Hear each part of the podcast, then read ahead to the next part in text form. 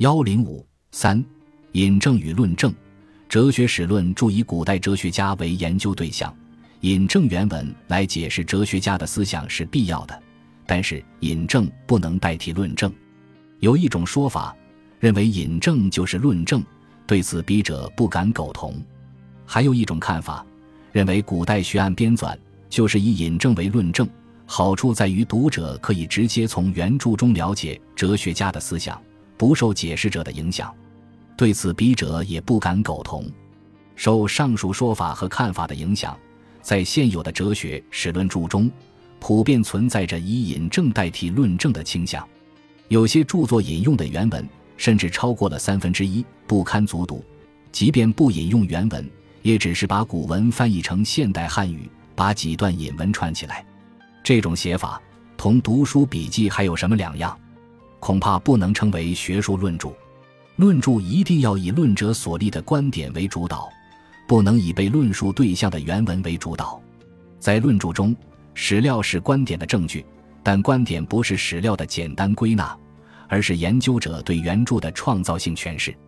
研究者必须有所见，必须把见的理由讲充分，然后再引用原文作为证据。引用原文不等于堆砌史料。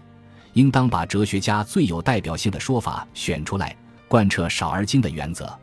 应尽量避免出现大段大段引文的情形。引用原文以后，还应当做出解释，并且同自己所立的观点挂上钩。学术论著除了引用第一手材料外，有时还要引用第二手材料，即引用其他研究者的说法。引用第二手材料，更应该注意避免出现以引证代替论证的情形。研究者必须树立自己的观点，不能把别人的观点引用过来，直接当做自己的观点，把自己摆在打工仔的位置。自己树立的观点必须经过充分论证以后，才可以引用他人类似的说法作为旁证。在任何时候，他人的说法都不是研究者立论的主要根据。